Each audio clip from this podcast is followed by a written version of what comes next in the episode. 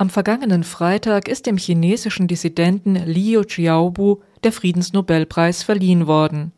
Herr Liu sitzt in China im Gefängnis, weil er der Hauptverfasser der Charta 08 ist, eines Positionspapiers, in dem Redefreiheit und Menschenrechte gefordert werden. Er gilt als eine Art Staatsfeind Nummer eins für die Herrschenden der Volksrepublik China. Dazu nun ein Kommentar von Philipp Moll, der selbst bereits ein Jahr in China gelebt hat. Dass der Friedensnobelpreis dieses Jahr an einen Menschenrechtler in China geht, ist keine Kleinigkeit. China ist kein kleines unbedeutendes Land, dessen Widerspruch sich leicht ignorieren lässt. Chinas Hauptinteresse der vergangenen Jahre war vor allem in der modernen Wirtschaftswelt Anerkennung und eine führende Position zu erlangen. Die Botschaft des Westens ist also in erster Linie ein Zeichen, dass die Volksrepublik mit uns zwar finanziell wirtschaftlich, aber nicht ideologisch auf einer Augenhöhe steht die Frage, die sich stellt, ist aber, ob eine solche Botschaft im Zielland überhaupt verstanden wird. Die chinesische Regierung macht es durch ihr Verhalten der westlichen Presse oftmals sehr leicht, Ansatzpunkte zu finden, durch die das System in China schlecht dargestellt werden kann. Damit meine ich nicht willkürliche Verhaftung oder Internetzensur, die sprechen für sich selbst. Wenn man sich aber Pressekommentare der chinesischen Regierung anhört, bekommt man fast den Eindruck, dass die Pressesprecherinnen den Journalistinnen Steilvorlagen geben, die nur zum nächsten kritischen Artikel einladen. So wurde Liu Xiaobo als Krimineller bezeichnet und im Vorfeld der Verleihung des Friedensnobelpreises wurde offiziell davor gewarnt, ihm den Friedensnobelpreis überhaupt zu geben. Man darf wohl sagen, dass dieser Druck zumindest geholfen hat, ihm den Preis zu verschaffen. Wissen Sie es einfach nicht besser? Es handelt sich immerhin um geschulte Diplomaten und Politiker, also Leute, die genau aufpassen und wissen, was sie sagen.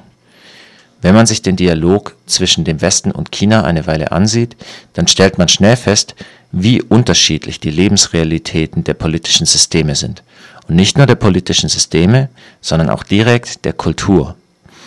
Während Kinder in Deutschland mit den Brüdern Grimm aufwachsen und mit Sprichwörtern wie Lügen haben kurze Beine oder ehrlich wert am längsten, wie auch immer es später dann in der Realität aussieht, das ist eine andere Frage, bekommen Kinder in China schon vom frühesten Alter an die Strategeme vorgesagt, deren grundsätzliche These beinhaltet, sei schlauer als dein Gegner, hau ihn übers Ohr, dann bist du erfolgreich.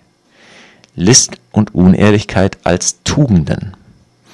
Man wundert sich plötzlich sehr viel weniger über die massive Korruption in China, wo einzelne Lords quasi ganze Städte kontrollieren können. Die KP wird plötzlich nicht mehr zum bedrohlichen, kontrollierenden Riesen, den viele westliche Bürger in ihren Regierungen sehen. Die Kommunistische Partei von China wird plötzlich zu einer kleinen Gruppierung in einem großen Land, die geradezu verzweifelt versuchen, jedes bisschen Macht festzuhalten, das sie ergattern kann. Nicht, dass sie nicht effizient wären. In in chinesischen Foren werden unerwünschte Kommentare in Rekordgeschwindigkeit gelöscht und in jeder Redaktion des Landes sitzen Beamte und Kontrolleure. Aber wenn man bedenkt, dass List und Eigennutz große Tugenden sind, dann wird sehr schnell klar, dass die chinesische Regierung nicht einmal ihren eigenen Kontrolleuren trauen kann. Und tatsächlich schwindet der Einfluss der KP, je weiter man sich von Peking entfernt, und die lokale Korruption gewinnt an Boden. Was also kann die KP tun, um im sprichwörtlichen Sattel zu bleiben? Jeden Funken von Gesichtsverlust vermeiden. Es ist nicht so, als gäbe es in dem Land keine neuen Ideen. Diese Ideen gelten nur leider als unkontrollierbar. Eine Regierung, die eine Mehrheit braucht oder erarbeiten muss, so die Vorstellung, verliert ihr Gesicht und damit ihr Ansehen beim Volke. Im schlimmsten Falle würde das bedeuten, dass die Mächtigen abgesetzt oder abgewählt werden. Dies wäre schlimmer als im Westen. Denn einmal abgesetzt hat ein durchschnittlicher chinesischer Politiker keine Chance auf ein Comeback oder weitere attraktive Tätigkeiten, wie das bei uns so oft der Fall ist. Nein, in China kann man tief fallen. Und so erklärt es sich, dass die Herrschenden beinahe krampfartig versuchen, ihr Land unter Kontrolle zu halten. Man kann es ihnen nicht einmal sonderlich verübeln, aber die gesellschaftliche Entwicklung des Landes wird dadurch eben sehr stark behindert. Und nun hat ein chinesischer Dissident den Friedensnobelpreis erhalten. Liu Xiaobo, der in einem zweistündigen Schauprozess zu elf Jahren Haft verurteilt wurde, weil er sich gewaltlos für Redefreiheit und Menschenrechte eingesetzt hat. Er hat am vergangenen Wochenende endlich erfahren dürfen, dass er gewählt wurde. Offenbar unter Tränen hat er den Preis den 1989 auf dem Tian'anmen-Platz getöteten Studenten gewidmet. Seine Frau Liu Xiao allerdings, die ihrem Mann die Nachricht überbrachte, wurde laut der US-Gruppe Freedom Now verhaftet und ohne Begründung unter Hausarrest gestellt. Die Hoffnung vieler Menschenrechtsgruppen in China ist nun, dass sich die Nachricht vom Friedensnobelpreisträger im Gefängnis trotz Zensur verbreitet und für mehr Öffentlichkeit und Diskussion in Sachen Menschenrechte sorgt.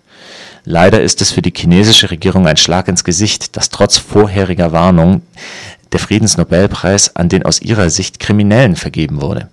Also werden ihre Anstrengungen, das Ganze klein zu halten, enorm sein. Mir bleibt es übrig, Liu Xiaobo herzlich zum Erhalt seines Friedensnobelpreises zu gratulieren und ihm und seiner Frau alles Gute für die Zukunft zu wünschen.